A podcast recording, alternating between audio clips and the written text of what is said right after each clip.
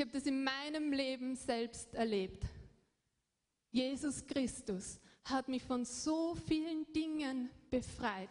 Er hat mich freigesetzt von Süchten. Er hat mich freigesetzt von Ängsten, von tiefer, tiefer Angst, von Panik. Er hat mich freigesetzt von Depression. Und wisst ihr, so viele andere Dinge habe ich davor probiert und bin nie frei geworden. Aber wie ich Jesus Christus kennengelernt habe, wie ich ihn in mein Leben hineingelassen habe, wie ich begonnen habe, sein Wort anzunehmen und in mich aufzunehmen, wie ich zugelassen habe, dass der Heilige Geist beginnt an mir zu arbeiten, habe ich erlebt, dass man wirklich frei werden kann. Dass man wirklich in jedem Bereich seines Lebens frei werden kann und dass es Jesus Christus ist, der die Lösung auf diese Antworten ist, auf diese Kämpfe ist, auf diese Gebundenheiten ist. Und wir kommen heute zum, zum letzten Teil unserer Serie Übernatürliches Leben und wir sprechen über die Werkzeuge des übernatürlichen Lebens und ich werde vor allem über Glaube und Zungengebet sprechen. Und wisst ihr, die Dinge, die ich hier über den Glauben sage, sind Dinge, mit denen ich einerseits selber viel gekämpft habe und die ich aber auf der anderen Seite auch wirklich erfahren habe und wirklich auch ähm, ja, kennengelernt habe in meinem Leben. Für ganz, ganz lange Zeit war der Glaube für mich eigentlich etwas eher diffuses, oder? Kennt das jemand? Also als Christen sprechen wir eigentlich die ganze Zeit vom Glauben und du musst glauben und wenn du glaubst, dann passiert das und das und vielleicht hast du zu wenig Glauben oder du hast zu viel Glauben, wobei das gibt es eher wohl nicht, aber also irgendwie sprechen wir die ganze Zeit vom Glauben. Und wenn ich dich aber frage, okay, was ist der Glaube? Ja, mach es für mich ein bisschen angreifbarer. Ähm, ich möchte es verstehen auch, wie es funktioniert oder was es genau ist. Dann ist es immer so, für mich zumindest war es so, so ein bisschen so ein Mysterium. Ja, so, ja, der Glaube, der kommt halt mit dem Christsein. Ähm, und dann gab es Zeiten in meinem Leben, da habe ich mich gefragt, puh, habe ich überhaupt Glauben? Ja, ich weiß nicht, ob das irgendjemand kennt, aber ich bin zu Punkten gekommen, wo ich mir gedacht habe, irgendwie funktioniert gar nichts in meinem Leben. Das funktioniert nicht und da klappt es nicht und da ist keine offene Tür und irgendwie stehe ich komplett an und ich frage mich, ob ich überhaupt Glauben habe und ob Glauben überhaupt funktioniert in meinem Leben. Und auf all die Fragen, weil ich weiß, ich weiß, ich bin nicht die Einzige, die sich diese Fragen stellt. Ich weiß, es gibt viele hier herinnen, die diese Fragen haben. Und darum habe ich den Heiligen Geist in meiner Vorbereitung gebeten, dass er mir einfach hilft, euch eine Einleitung, nenne ich es mal, zum Glauben zu geben. Ja. Ich habe 45 Minuten Zeit und die reichen bei weitem nicht aus, über wirklich Glauben in einer Tiefe zu sprechen. Aber ich kann euch eine kleine Einleitung geben und ich hoffe, dass jeder von euch irgendetwas darin findet und mitnehmen kann. Ähm, ich möchte eine Grundlage legen. Ja? Ich möchte euch, ich frage euch was und es ist keine Fangfrage. Ja? Also ihr könnt ruhig antworten. Ähm, wer von euch glaubt, dass Gott real ist? Ja, Amen. Ich glaube daran, dass Gott real ist. Wie viele von euch sind heute in der Früh aufgewacht, haben die Augen aufgemacht und haben gesehen, dass Gott dort neben ihm am Bett sitzt? Wer hat gesehen, dass Gott kommt und dir eine Tasse Kaffee gibt? Oder dass er mit dir beim Frühstück sitzt? Niemand? Und trotzdem bist du vielleicht heute in der Früh hingegangen und hast mit ihm geredet. Du hast dein, deine Bibel aufgeschlagen, du hast das Wort gelesen. Du hast geglaubt, dass Gott real ist. Und deswegen hast du diese Dinge. Es passt schon, Franz, es passt schon, ich werde nicht drüber fliegen. Und trotzdem hast du diese Dinge getan. Oder wer von euch glaubt, dass Jesus Christus am Kreuz gestorben ist und dass er auferstanden ist? Auch alle, oder? Das ist unsere Glaubensgrundlage. Und trotzdem, du warst nicht dort und hast es mit deinen eigenen Augen gesehen, oder? Niemand von uns war dort. Und trotzdem glauben wir, dass es real passiert ist, dass es eine Wirklichkeit ist. Und wenn ihr das glaubt, dann kann ich euch gleich einmal gratulieren, weil dann kann ich euch sagen, ja, ihr alle habt Glauben. Ihr alle habt Glauben, weil ihr glaubt, dass Gott real ist, obwohl ihr ihn nicht mit euren Augen oder mit euren fünf Sinnen so erfassen könnt. Und für mich war das eine ganz, ganz wichtige Offenbarung zu verstehen, ja, ich habe Glauben. Glaube ist da, Glaube ist da in meinem Leben. Und dann stellt man sich aber die Frage, okay, gut, ich habe Glauben, aber ganz ehrlich, in dem Bereich funktioniert mein Leben überhaupt nicht. Oder da funktioniert mein Leben überhaupt nicht. Ja? Für diese Sache bete ich schon so lange und es tut sich überhaupt nichts. Ja? Habe ich in dem Bereich meines Lebens keinen Glauben? Wieso funktioniert mein Glaube dort nicht? Und ich muss dir sagen, ja, vielleicht funktioniert er in dem Bereich nicht. Aber wisst ihr, was das Gute ist? Wir können lernen, wir können trainieren. Ich nehme so gern das Beispiel meines Computers her, ja, weil ich weiß, mein Computer hat ganz viel Potenzial und ich weiß ungefähr so viel davon, was ich mit meinem Computer machen kann. Ja. Da mache ich ganz tolle Sachen, ja, aber ich weiß eigentlich, wenn ich wüsste, wie es funktioniert, wenn ich ihn besser verstehen würde, wenn ich Zeit investieren würde, ja, dann könnte ich so viel mehr aus meinem Computer rausholen. Ja. Ähm, oder wir sprechen davon, dass Glaube ein Werkzeug des übernatürlichen Lebens ist. Ja, ein Werkzeug, sagen wir, ich weiß nicht wieso, aber bei Glaube fällt mir immer Motorsäge ein. Eine Motorsäge, du musst wissen, wie du die bedienst, oder? Wenn du das nämlich nicht weißt, kannst hergehen und mit der Motorsäge am Stamm hauen. Ja? Ich meine, du tust auch was damit, aber es wird nicht funktionieren. Wisst ihr, was ich meine?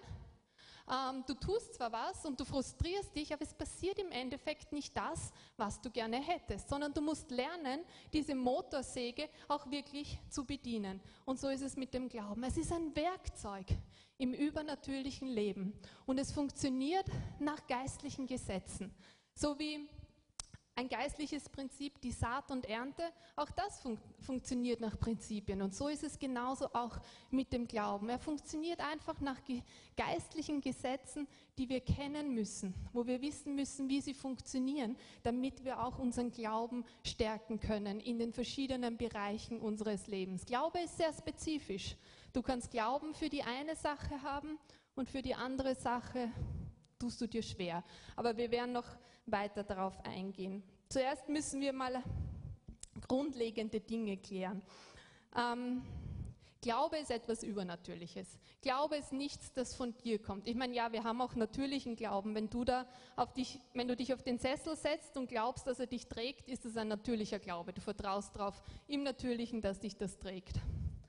Aber der Glaube, von dem wir sprechen, der uns im Übernatürlichen trägt, das ist ein Glaube, den hat Gott uns gegeben. Wie wir ihn kennengelernt haben, wie wir ihn in unser Leben eingeladen haben, hat Gott uns seinen Glauben gegeben, einen übernatürlichen Glauben. Ich kann dir sagen, du hast keinen anderen Glauben, als Jesus hatte. Es ist derselbe Glaube und er funktioniert genau so. Gott hat gesprochen und es wurde. Gott hat gesprochen und die Erde ist entstanden. Das war aus Glauben heraus und genau diesen Glauben tragen wir in uns. Die Bibel sagt uns ganz genau, was Glaube ist. In Hebräer 11.1 heißt es, was ist denn der Glaube? Er ist ein Rechnen mit der Erfüllung dessen, worauf man hofft. Ein Überzeugtsein von der Wirklichkeit unsichtbarer Dinge. Es ist ein Überzeugtsein von einer Wirklichkeit, die du nicht siehst. Also zu glauben bedeutet eigentlich, dass man von etwas überzeugt ist, dass man von etwas bewegt ist, das man aber mit seinen fünf Sinnen nicht wahrnehmen kann. Und trotzdem weiß man, dass es real ist. Also du bist von etwas überzeugt, dass du mit deinen fünf Sinnen, was sind die fünf Sinne? Es ist das Sehen, das Hören, das Schmecken, das Riechen und das Fühlen, also der Tastsinn, was du da nicht wahrnehmen kannst und trotzdem bist du überzeugt, dass es diese Dinge gibt. Und wir haben gesagt, dass Gott real ist, oder? Das haben wir mal gesettelt am Anfang. Gott ist real, obwohl wir nicht sehen. So ist die Welt, in der Gott lebt, auch real, nur wir sehen sie nicht, oder? Und die Bibel nennt sie unsichtbare Dinge, eine, von einer Wirklichkeit unsichtbarer Dinge. Wir haben sie auch genannt übernatürliches Leben in dieser, in dieser Serie. Und ich möchte euch ein Bild geben, ja, ähm, damit wir das irgendwie leichter fassen können, dass wir den Glauben ein bisschen leichter fassen können. Und zwar hier, wie bewegen wir uns in dieser materiellen Welt? In dieser materiellen Welt bewegen wir uns durch unsere fünf Sinne, oder? Mir hilft das Schauen, mir hilft das Riechen, mir hilft das Fühlen, mir hilft das Hören. All diese Dinge helfen mir dabei, mich in dieser materiellen Welt ähm, vorwärts zu bewegen oder zu bewegen. Und der Glaube, ich nenne es immer, ist eigentlich mein sechster Sinn. Und der Glaube hilft mir, in dieser Wirklichkeit, der unsichtbaren Dinge, also in der geistlichen Welt, mich vorwärts zu bewegen. Jetzt sagst du, okay, gut. Ähm, wieso ist es dann so leicht für mich, dass ich daran glaube, dass Gott real ist und dass ich errettet bin? Aber wieso ist es so schwer für mich, Einfach zu glauben, dass ich Heilung empfangen kann, dass ich ähm, finanzielle Versorgung empfangen kann, dass ich vielleicht Arbeit empfangen kann. Ich merke, ich tue mir in diesen Bereichen viel schwerer zu glauben, als zu glauben, dass ich errettet bin. Tja, hast du schon mal deine Errettung physisch wirklich gesehen? Nein. Wenn wir glauben, dass Gott uns errettet hat, sind unsere fünf Sinne nicht involviert. Allerdings, wenn wir versuchen zu glauben, dass wir Heilung empfangen, dann reden unsere fünf Sinne sehr laut, weil die sagen, aha, da ist ein Schmerz, aha, ich fühle Kälte, also habe ich Schüttelfrost oder aha, ich fühle Hitze, ich habe Fieber und es ist noch nicht weg, also bin ich noch nicht geheilt. Wenn wir also für diese Dinge, die sich in unserer materiellen Welt so manifestieren, haben wir immer diesen Kampf zwischen unseren fünf Sinnen und unserem sechsten Sinn, der sich hier in dieser realen, unsichtbaren, im Übernatürlichen bewegt, die sich einfach ja, bekämpfen, sage ich mal, oder wo es einfach immer darauf ankommt, was ist denn stärker ausgeprägt, unsere fünf Sinne oder unser Glaube. Wisst ihr, was ich meine? Versteht ihr es? Ähm, wir reden davon von zwei Wirklichkeiten, von zwei Welten, die sichtbare und die unsichtbare, die gleich real sind. Es gibt keinen Unterschied. Diese materielle Welt ist nicht realer als die geistliche Welt. Die geistliche Welt ist genauso real. Die Frage ist, welche unserer Sinne haben wir gut ausgebildet? Und es ist ganz klar, dass unsere fünf Sinne gut ausgebildet sind. Wir leben darin seit unserer Geburt und wir brauchen sie auch. Und das ist nichts Falsches, sondern was Gutes. Aber unser Glaube hat eigentlich erst begonnen, wie wir errettet wurden. Und da haben wir vielleicht schon jahrzehntelang einfach uns nur auf das verlassen, was uns unsere fünf Sinne sagen. Im Epheser 1,3 heißt es, Gepriesen sei Gott und der Vater unseres Herrn Jesus Christus. Er hat uns gesegnet mit jeder geistlichen Segnung in der Himmelswelt in Christus. Er hat uns gesegnet mit jeder, jeder Segnung. Wir haben alles von Gott bekommen, aber wo? In der Himmelswelt. Was ist die Himmelswelt? Das ist diese geistliche Realität. Das ist diese geistliche Realität, die wir nicht sehen können, die wir mit unseren Augen und mit unseren fünf Sinnen nicht wahrnehmen können. Da hat Gott uns gesegnet. Und weiter unten in Vers 11 heißt es, außerdem hat Gott uns seinem Plan entsprechend durch Christus zu seinen Erben gemacht. Was ist ein Erbe? Wer weiß, was ein Erbe ist? Gut, viele wissen, was ein Erbe ist. Ein Erbe ist jemand, der etwas in Empfang nimmt, oder? Es gibt jemanden, der hat viel Besitz, ähm, der schreibt sein Testament, seinen letzten Willen, indem er hineinschreibt, was er vererben möchte, was er nach seinem Tod weitergeben möchte und die Person, die das empfängt, ist ein Erbe. So, Jesus Christus hatte ein reiches Erbe, oder? Er ist am Kreuz für uns gestorben und hat zurückgeholt, was wir damals im Paradies ähm, im Sündenfall, als wir Gott nicht vertrauten, verloren haben. Und das war eigentlich alle Segnungen.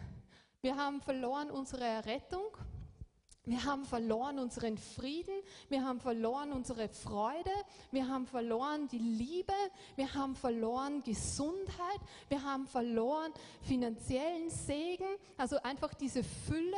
All diese Dinge haben wir verloren damals. Und Jesus Christus hat sie für uns am Kreuz zurückgeholt und wir wurden in seinem Testament erwähnt. Wir wurden zu Erben dessen, was er am Kreuz für uns zurückgeholt hat. Und die gute Nachricht ist, dass er verstorben ist, dass er gestorben und auch verstanden ist. Vor 2000 Jahren sind wir nicht nur zu Erben geworden, sondern wir haben das Erbe auch schon bekommen.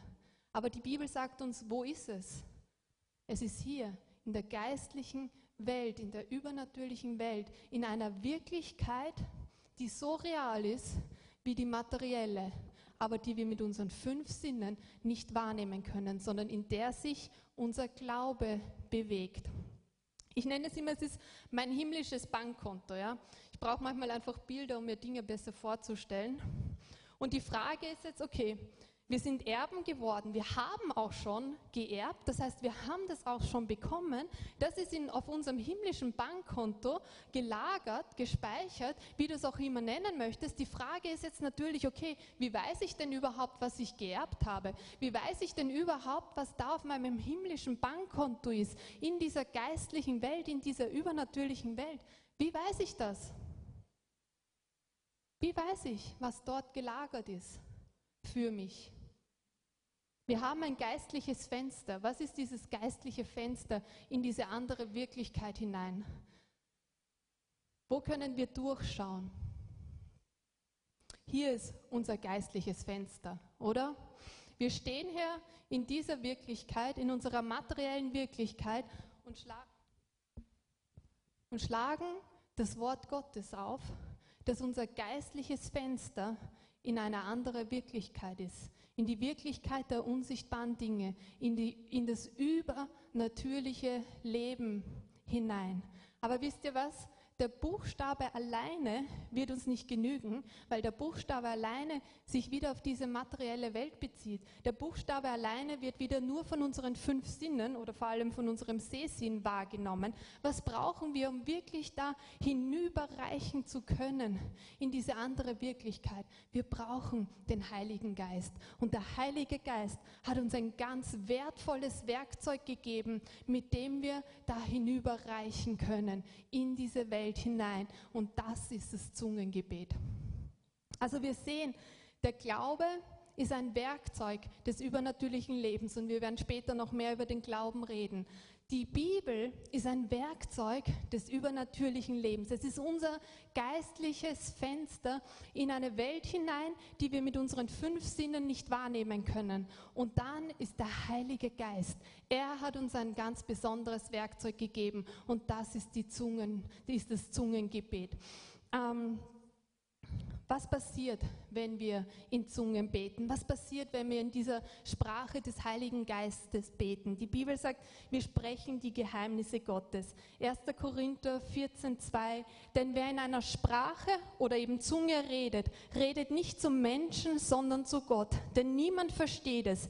Im Geist aber redet er Geheimnisse. Geheimnisse oder das griechische Wort dort bedeutet auch versteckte Dinge, unsichtbare Dinge. Wir beten durch das Zungengebet Dinge, die wir hier in dieser materiellen Welt nicht sehen können, sondern das Zungengebet ist ein Werkzeug, das wir hineinreichen können, das wir hineingreifen können in diese ähm, Unsichtbare in das übernatürliche Leben. Und durch das Zungengebet, wisst ihr, was passiert? Wir beten hinein in unsere Zukunft.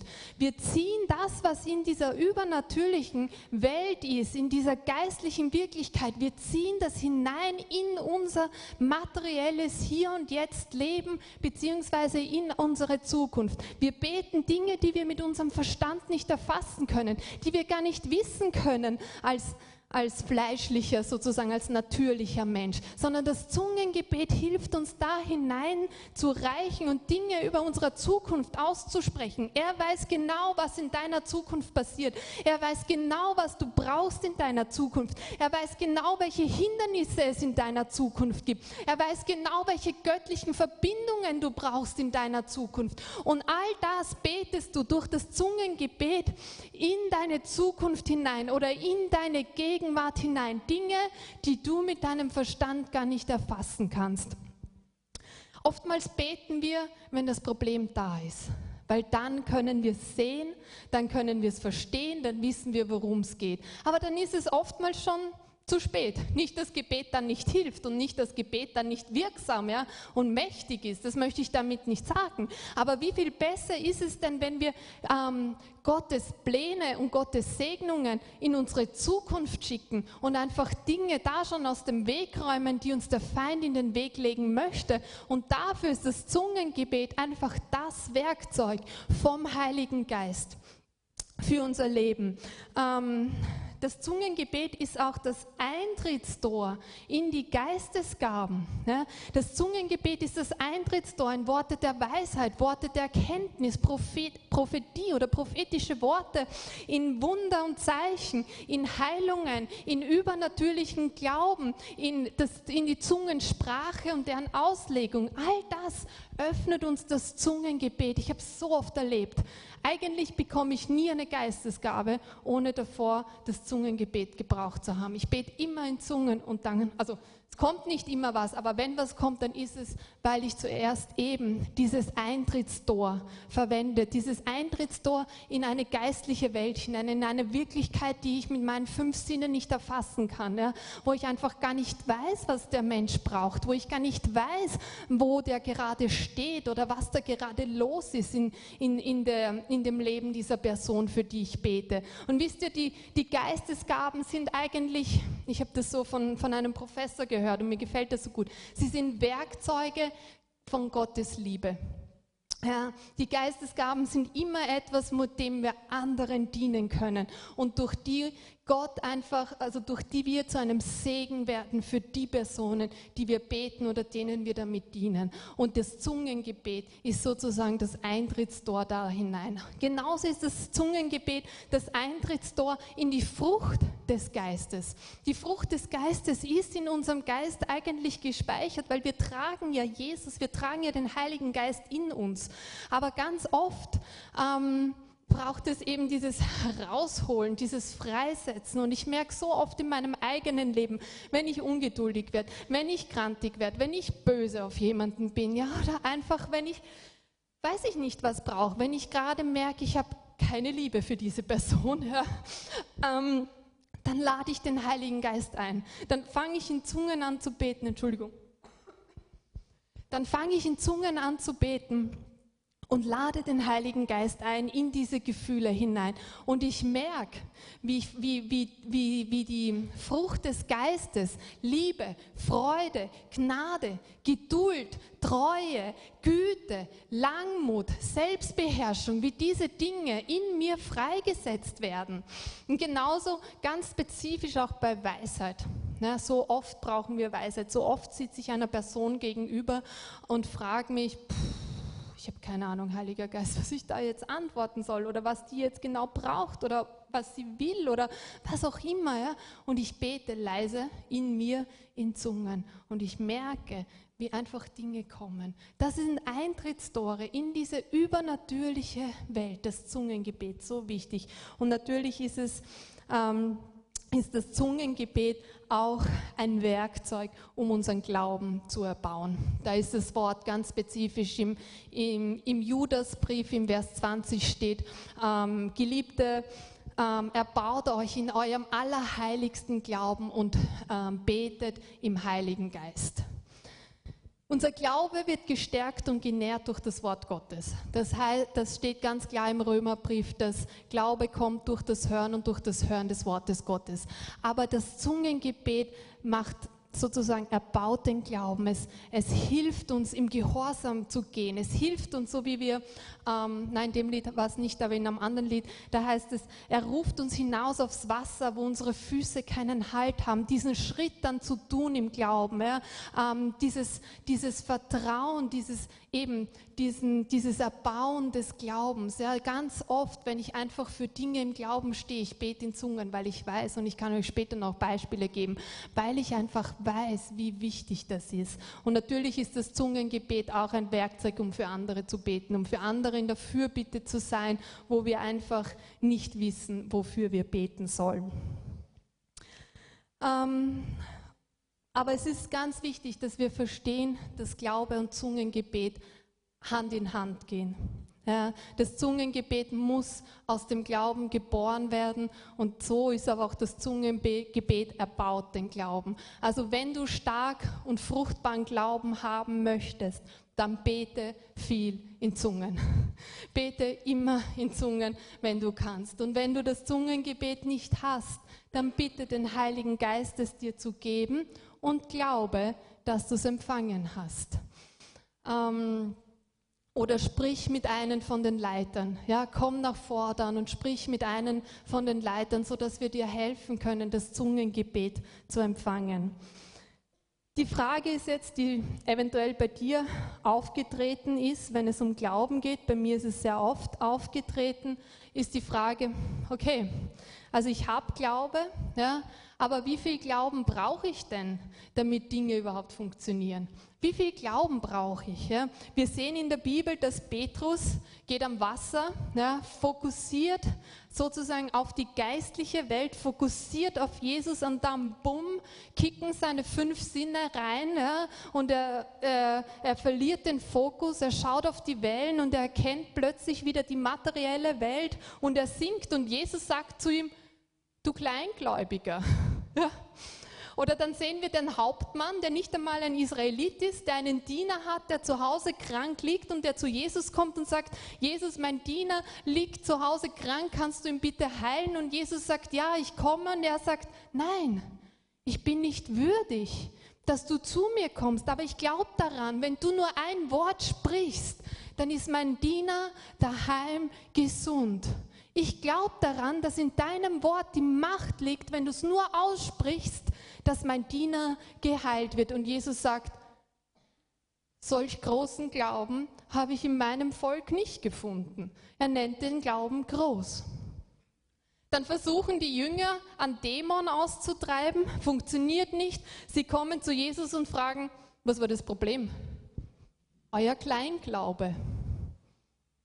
Tja, Gibt es kleinen, gibt es großen Glauben? Die Jünger fragen Jesus, wie oft müssen wir denn vergeben? Und Jesus sagt siebenmal 77, also immer und immer und immer und immer wieder. Und dann sagen sie zu ihm, gib uns doch mehr Glauben. Und der Herr antwortete, selbst wenn euer Glaube nur so groß wäre wie ein Senfkorn, könntet ihr zu diesem Maulbeerbaum hier sagen, heb dich samt deinen Wurzeln aus der Erde und verpflanze dich ins Meer, und er würde euch gehorchen.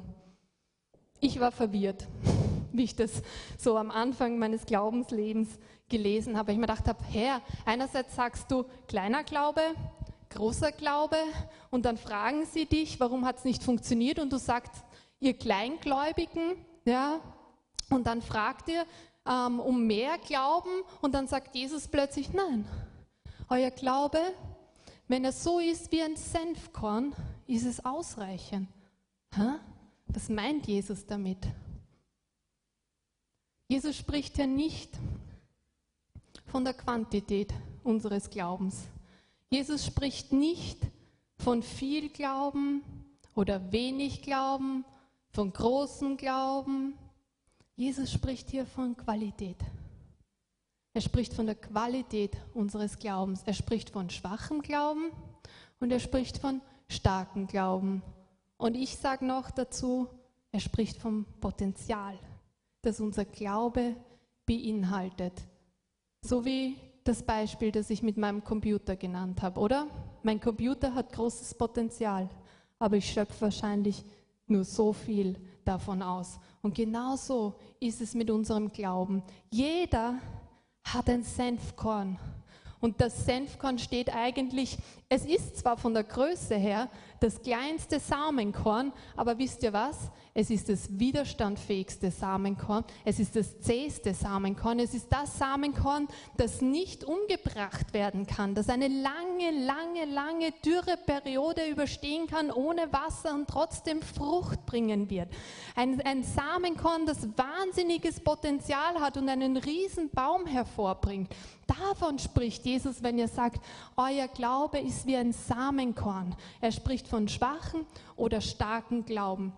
Und ich gebe euch ein Beispiel von starkem Glauben. Wisst ihr, was eine Bulldogge ist? Ein Kampfhund, oder? Ich habe mich ein bisschen, bisschen recherchiert. Ja? So schaut er ungefähr aus. Das sind Hunde, die wurden in England im 13. oder 14. Jahrhundert gezüchtet.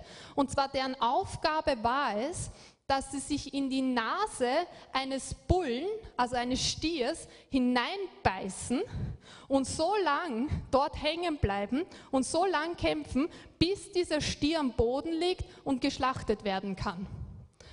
Die haben sich in diese Nase verbissen und haben nicht losgelassen. Selbst wenn sie so verletzt wurden, dass sie eigentlich dem Tod nahe waren, haben diese Hunde nicht losgelassen. Und ich weiß, das klingt sehr blutrünstig, aber genau das ist, wovon Jesus spricht, wenn er über starken, über Senfkorn-Glauben spricht. Er spricht von einem Glauben, der von der, von der, von der Wirklichkeit der unsichtbaren Dinge so überzeugt ist, dass er hinübergreift und sich verbeißt in die Verheißungen Gottes, in die Dinge, die er uns gegeben hat und nicht mehr loslässt, egal was kommen mag. Die Frau, die zwölf Jahre lang Blutfluss hatte, die hatte solchen Glauben. Die hat nicht losgelassen. Die wusste, wenn sie nur Jesus ähm, gewarnt berühren würde, dann ist sie geheilt. Und wisst ihr, wir lesen die Geschichte so leicht und so oft, ja, aber die hatte wahrscheinlich 100 Möglichkeiten am Weg dorthin aufzugeben. Wenn sich der ihr Glaube nicht verbissen hätte in das, wenn ich Jesus auch nur berühre, werde ich geheilt sein, hätte sie wirklich am Weg ganz, ganz viele Möglichkeiten gehabt, einfach umzudrehen und zu sagen, nein, ich gehe besser heim. Die vier Freunde, die ihren gelähmten Freund zu Jesus gebracht haben und dort angekommen sind und gesehen haben, dass das Haus voll ist, was hätten die machen können? Naja, das war wohl nicht der richtige Tag, oder? Jesus gut, heute will er meinen Freund nicht heilen. Also ich habe dann empfunden, dass es heute wahrscheinlich nicht der richtige Zeitpunkt ist. Nein, die sind dran geblieben. Die haben sich verbissen in diese Verheißung, dass Jesus heilen wird und sind aufs Dach gestiegen und haben ihren Freund vor die Füße Jesu hinuntergelassen. Das ist der Glaube, von dem Jesus spricht, wenn er sagt, euer Glaube ist wie ein Senfkorn. Euer Glaube hat dieses Potenzial, so stark zu werden, dass ihr davon in die unsichtbare Welt hinübergreifen könnt und die Segnungen, die er auf euer himmlisches Bankkonto gelegt hat, zu nehmen und hier in diese materielle Welt hinüberziehen zu können. Aber wie schaut das praktisch aus? Das ist die große Frage. Im Römer 12.3 heißt es, denn ich sage durch die Gnade, die mir gegeben ist, jedem unter euch, dass niemand mehr von sich halte, als es gebührt, sondern dass er maßvoll von sich halte, wie Gott einem jeden zugeteilt hat, das Maß des Glaubens. Ich habe nicht mehr Glauben als ihr. Ich habe aber auch nicht weniger Glauben als der Pastor Gerhard. Wir alle haben dasselbe Maß des Glaubens zugeteilt bekommen. Ein Zwillingsbärchen, zwei Buben, Zwillinge, eineige Zwillinge, haben die gleichen Voraussetzungen, haben die gleiche Anzahl der Muskeln. Der eine wird Bodybuilder, der andere nicht. Was ist der Unterschied? Der eine trainiert, der andere nicht. Nicht anders ist es in unser, bei unserem Glauben. Jeder, wenn er sich bekehrt, bekommt das gleiche Maß an Glauben zugeteilt. Die Frage ist, trainierst du deinen Glauben? Und das Trainingsgerät, haben wir gesehen, ist das Wort und ist das Zungengebet ist die Gemeinschaft mit dem Heiligen Geist, ist die Gemeinschaft mit Gott. Das ist unser Trainingsgerät für unseren Glauben. Die Frage ist einfach nur, wie viel Zeit verbringst du damit? Wie ein Bodybuilder, der verbringt viel Zeit im Fitnessstudio, der verbringt viel Zeit damit, sich zu trainieren und schaut deswegen anders aus als jemand anderer. Aber er hat nicht andere Voraussetzungen wie sein Zwillingsbruder zum Beispiel. Aber er trainiert, er tut was dafür. Jesus sagt in Markus 11, 12, oder da ist diese Geschichte und dann sagt er, als sie am nächsten Tag Bethanien wieder verlassen, hatte Jesus Hunger. Da sah er von weitem einen Feigenbaum, der schon Blätter hatte. Er ging hin, um zu sehen, ob auch Früchte an dem Baum waren, doch er fand nur Blätter daran. Es war allerdings auch nicht die Zeit der Feigen, aber es war die Zeit der Frühfeigen, also der Baum hätte schon Früchte haben sollen. Da sagte Jesus zu dem Baum, nie wieder soll jemand von dir Feigen essen. Das hörten auch seine Jünger. Früh am nächsten Morgen kamen sie wieder an dem Feigenbaum vorbei und sahen, dass er bis zu den Wurzeln verdorrt war. Da erinnerte sich Petrus an Jesu Worte und rief, Rabbi, sieh nur, der Feigenbaum, den du verflucht hast, ist verdorrt. Jesus erwiderte, habt Glauben an Gott. Oder eigentlich heißt es dort, ihr habt Gottes Glauben.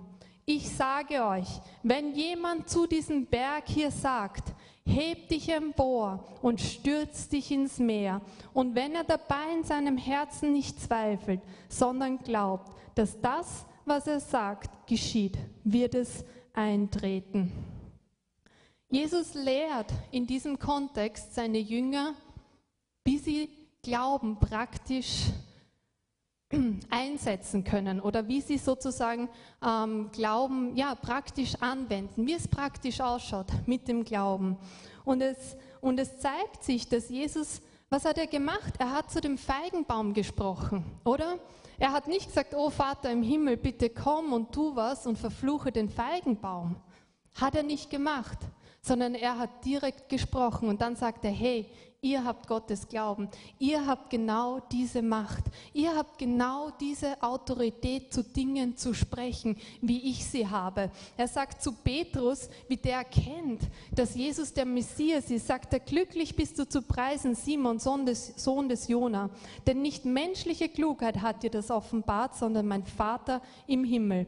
Deshalb sage ich dir jetzt, du bist Petrus. Und auf diesen Felsen werde ich meine Gemeinde bauen und das Totenreich mit seiner ganzen Macht wird nicht stärker sein als sie.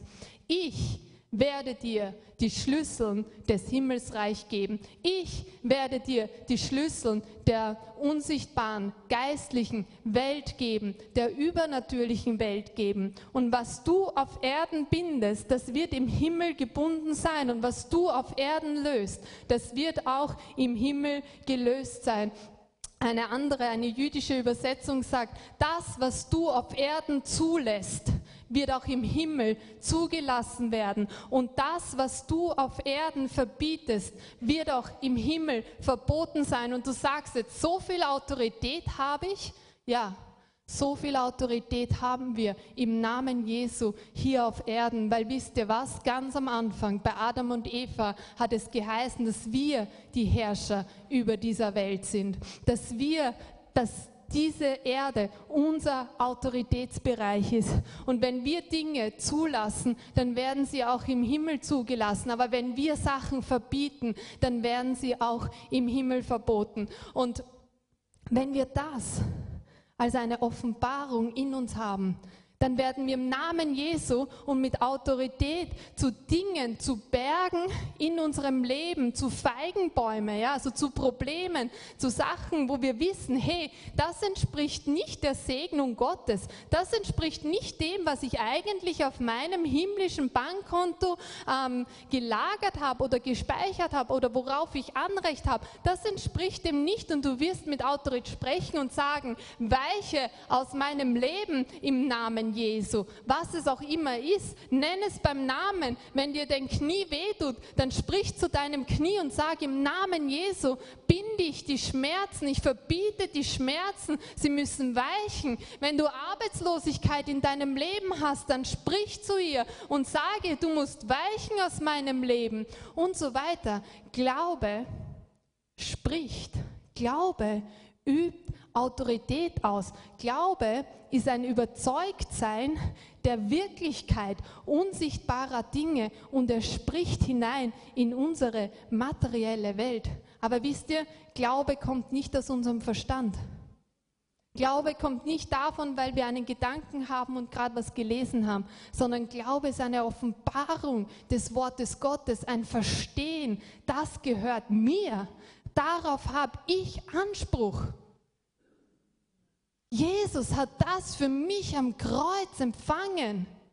Und das ist etwas, was der Heilige Geist tief in uns hineinlegt. Die Bibel nennt es, er schreibt das an die Tafeln unseres Herzens und dadurch wird es zu unserem. Und wenn es unser ist, dann können wir sprechen und sagen, weiche oder ich binde, ich löse, was auch immer. Dann spricht Glaube hinein in die materielle Welt, weil wir überzeugt sind, dass diese Dinge genauso real sind und dass wir Anspruch haben auf Segen und nicht auf Fluch. Das Zweite, das Jesus seine Jünger hier lehrt, ist, er geht weiter dann und sagt, darum sage ich euch, wenn ihr betet und um etwas bittet, dann glaubt, dass ihr es empfangen habt. Vergangenheit, hier im Griechischen, glaubt, dass ihr es empfangen habt. Und die Bitte wird euch erfüllt werden, was immer es auch sei. Und die Bitte wird in eurer Zukunft erfüllt sein. Glauben wir, dass wir Erben sind von Jesus Christus? Glauben wir, dass wir schon empfangen haben am Kreuz, dass diese, äh, dass diese geistlichen Segnungen uns gehören? Dann wird es in unserer Zukunft auch geschehen. Ich gebe euch ein natürliches Beispiel. Wir können uns mit den natürlichen Dingen immer besser irgendwie ähm, verstehen.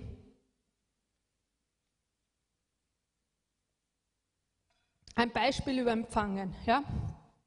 Stell dir vor, du bist über beide Ohren verschuldet. Also wirklich mies, ja? also wirklich schlecht, schlimm. Du verlierst dein Haus, du verlierst dein Auto, du verlierst deine Familie. Du bist super nervös, ja? du hast schon alles probiert. Ja? Du bist von Pontius zu Pilatus gelaufen, hast all deiner Spartes zusammengekratzt. Du kannst die Situation einfach nicht handhaben. Aber Plötzlich ruft dein Onkel, dein reicher Onkel aus Amerika an und sagt, du, weißt du, dein Vater hat mir geflüstert, du bist so verschuldet und so und du weißt ja, ich bin sehr reich und ich habe mir gedacht jetzt, nachdem du in so einer misslichen Lage bist, ich würde dir gern das Geld überweisen. Was passiert mit dir? Puh. Oder? Du kommst in, in diese Ruhe hinein. Gerade was du noch, ich weiß nicht, wie ich tun soll, was ich tun soll, wie ich tun soll, und plötzlich hast du ein Versprechen. Der hat in dem Moment noch nichts überwiesen. Der hat dir nur ein Versprechen gegeben, dass es überweisen wird. Aber du nimmst dieses Versprechen an, als wäre es schon passiert. Und du kommst, oh, danke, danke Onkel. Und all diese Anspannung, all die Angst, all diese Dinge verschwinden und du trittst ein in einen tiefen Frieden, in eine tiefe Freude. Und der hat noch nichts gemacht. Du hast weder etwas auf deinem Bankkonto, noch hältst du es in Händen, noch hast du deine Schulden bezahlt, aber du hast einem Versprechen geglaubt. Nichts anderes. Und du weißt auch, dass dein Onkel treu ist und dass es tun wird und es wird in naher Zukunft dann geschehen. Nichts anderes ist es mit den Versprechen Gottes. Die Frage ist nur, welcher Sinn von dir ist trainiert? Sind es deine fünf Sinne, die dir sagen, es ist noch nicht passiert, es ist noch nicht da, ich sehe es noch nicht, ich fühle es noch nicht, ich spüre es noch nicht? Oder ist dein Glauben trainiert, der sagt, boah, das ist, das, Verheiß, das ist die Verheißung Gottes für mein Leben, das ist das Versprechen Gottes für mein Leben und das nehme ich an. In meinem Leben vor ein paar Wochen bin ich von meiner Chefin ins Büro gerufen worden, oh, eigentlich in die Küche. Und wir hatten ein Gespräch und sie hat mir gesagt, Tina, ich muss deine Stunden reduzieren. Und das war so wenig, dass ich wusste, davon kann ich nicht überleben. Sie hat mir aber ein Angebot gemacht und gesagt, du könntest aber das tun, um mehr Stunden zu haben, nur das hätte bedeutet, dass ich sehr wenig hier im Gottesdienst sein konnte. Dann hat sie gesagt, gut, ich gebe dir eine Bedenkzeit, überleg dir einfach, was du machen möchtest. Und ich bin heim und eine Woche lang war ich in Sorge und war ich in diesem, oh, und ich weiß nicht und ich muss irgendwas tun und jetzt gerade, ja, und wieso und so weiter. Und irgendwann bin ich an den Punkt gekommen und gesagt, Tina, Schluss. Ich habe mich hingesetzt, ich habe ungefähr eine Stunde in Zungen gebetet und in dieser Zeit hat, hat der Heilige Geist mir unterschiedliche Schriftstellen heraufgebracht, dass du gesegnet bist, dass das Werk deiner Hände gesegnet bist, dass du hinaufsteigen wirst und nicht hinabsteigen wirst, du bist der Kopf und nicht der Schwanz, du bist, ähm, ich gebe dir Leben im Überfluss. Ja. All diese Dinge sind mir ins Gedächtnis gekommen. Worte, Verheißungen, die ich vorher in mir gepflanzt hatte, die ich immer und immer wieder gelesen habe, die ich immer und wieder, immer wieder über meinem Leben gebetet habe. Und wisst ihr, was passiert ist? Ich war so angespannt, bevor ich in diese Gebetszeit hineingegangen bin. Aber ich habe im Glauben empfangen und bin rausgegangen. Und ich habe so einen Frieden, so eine Freude gehabt und so eine tiefe Gewissheit, dass Gott mich versorgt und eine Tür öffnen wird. Und ein paar Tage später bin ich zu meiner Chefin gegangen und habe gesagt, stuf mich runter auf die Anzahl der Stunden, die du mir geben kannst. Ich weiß nicht, wie ich überleben werde, aber ich weiß, dass Gott mich versorgt. Und ich war keine Minute angespannt. Ich hatte keine Angst, keine Zukunftsangst. Ich war in einem tiefen Frieden, in einer tiefen Freude, weil ich die Verheißungen meines Vaters im Glauben empfangen habe. Drei Tage oder nach dem Wochenende habe ich in der Früh gebetet und habe gesagt, Herr, ich danke dir dafür, dass ich versorgt bin. Ich danke dir dafür, dass bis Jahresende eine Lösung kommen wird. Ich danke dir dafür, dass du mich versorgen wirst. Und wisst ihr, was passiert ist? Am Nachmittag habe ich einen Anruf bekommen und mir wurde ein Job angeboten. Und seit November arbeite ich dort. Und ich weiß, ich weiß, ich weiß, ich bin am richtigen Ort und es bereitet mir so viel Freude und ich sehe einfach, wie Gott mich dort gebrauchen kann. Und das ist dieses Beispiel für, ich habe im Glauben empfangen, ich habe es angenommen und ich habe daran festgehalten und die Tür hat sich geöffnet. Nicht immer gehen die Dinge so schnell. Ja, nicht immer funktioniert so schnell. Wir empfangen und manchmal kann es lange, lange dauern, bis wir es dann wirklich sehen. Aber es ist so wichtig, dass wir, ähm, dass wir verstehen, wir leben hier in dieser materiellen Welt und wir sind geschult durch unsere fünf Sinne und die stehen uns ganz oft im Weg. Aber wir haben ein geistliches Fenster.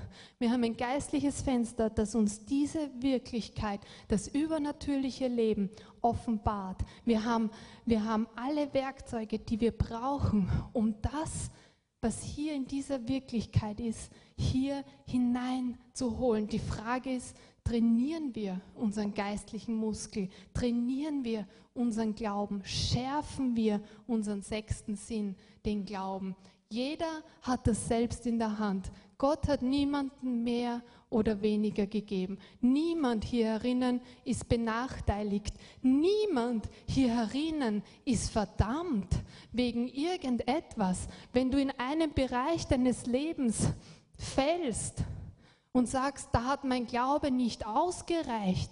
Gott verdammt dich nicht. Deine Brüder und Schwestern verdammen dich nicht. Im Gegenteil, Gott richtet dich wieder auf und ermutigt dich, einfach weiterzugehen, zu trainieren und mehr und mehr das Potenzial, das er dir im Glauben gegeben hat, auszuschöpfen. Gut, ich werde jetzt hier stoppen, weil meine Zeit ist schon vorbei. Aber ich weiß, dass viele wahrscheinlich da sind, die Bereiche in ihrem Leben haben, wo sie glauben, wo Dinge nicht so sind, wie sie sein sollten und wo sie es schon seit langem beten und wo sie seit langem glauben und wo sie vielleicht sogar irgendwie am Punkt sind aufzugeben, ja, so wie diese Bulldogge, die da auf dem Stier hängt ja, und gebeutelt ist und von den Hörnern aufgespießt ist und auf dem Punkt ist aufzugeben und loszulassen. Und ich möchte euch heute ermutigen, nicht loszulassen, sondern festzuhalten. Und ich möchte, dass wir alle gemeinsam mal aufstehen. Maria.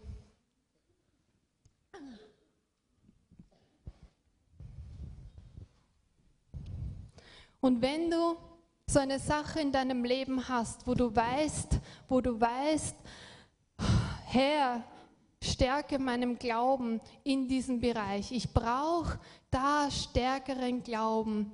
Dann bitte jetzt einfach den Heiligen Geist, dass er dir eine Verheißung zeigt, dass er da in dein Leben hineinspricht.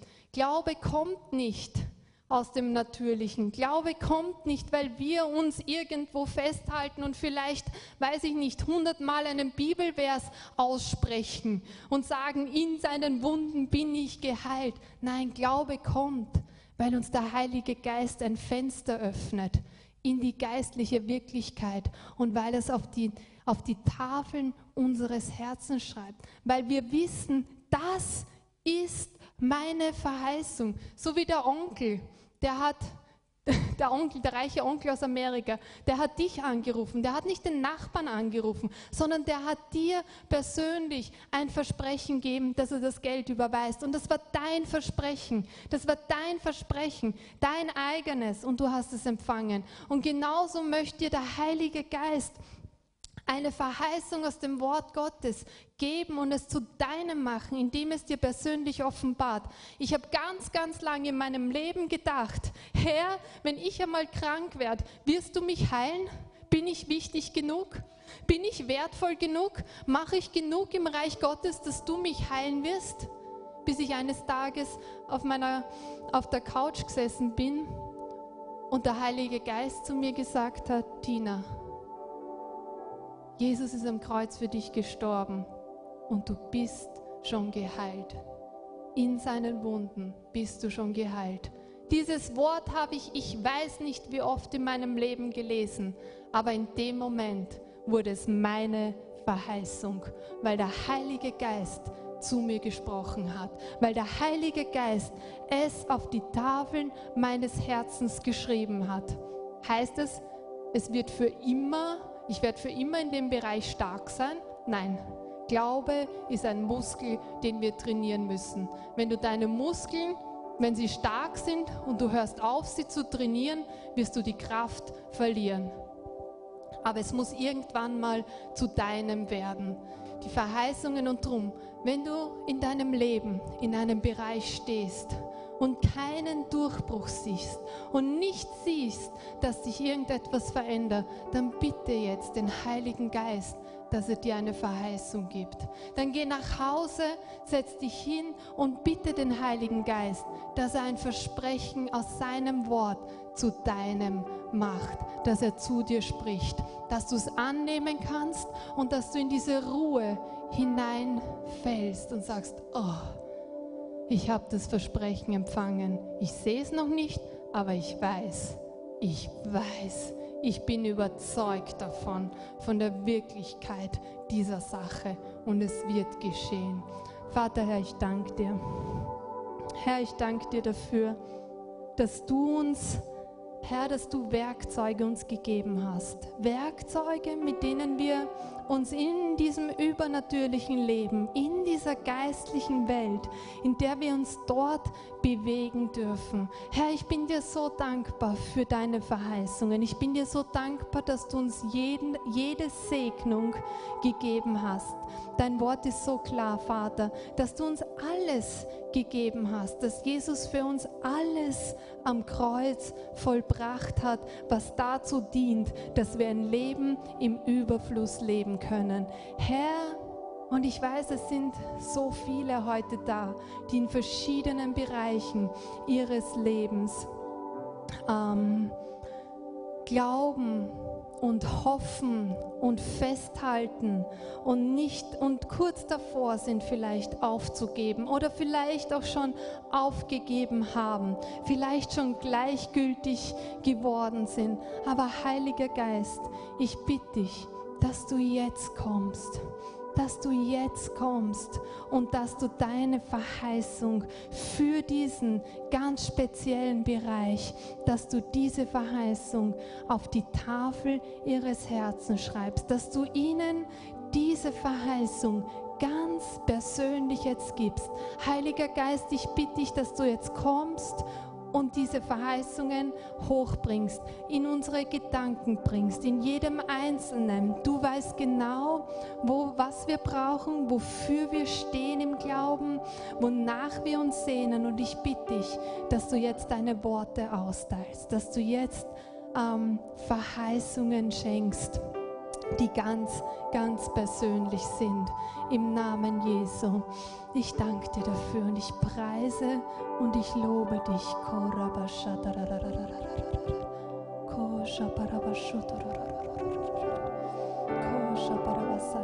Bitte den Heiligen Geist, bitte ihm einfach und mach's nicht kompliziert. Mach's nicht kompliziert. Er gibt dir ein Wort, ein Gedanken, ein Bibelvers. Nimm ihn an und bitte ihn, dass er lebendig macht in dir. Und vertrau, vertrau, vertrau. Lass es nicht nur heute Abend geschehen, sondern geh damit in die Woche. Geh damit in die nächsten Tagen und dank ihn dafür. Dank ihn dafür, dass dieses Versprechen wahr ist, dass dieses Versprechen real ist, dass er treu ist und dass du die Erfüllung dieses Versprechens sehen wirst. Im Namen Jesu. Geh nicht einfach jetzt raus, sondern bleib noch, bleib in dieser Gegenwart des Heiligen Geistes und sprich mit ihm. Nimm an, was er dir jetzt geben möchte. Empfange, was er dir jetzt geben möchte. Amen.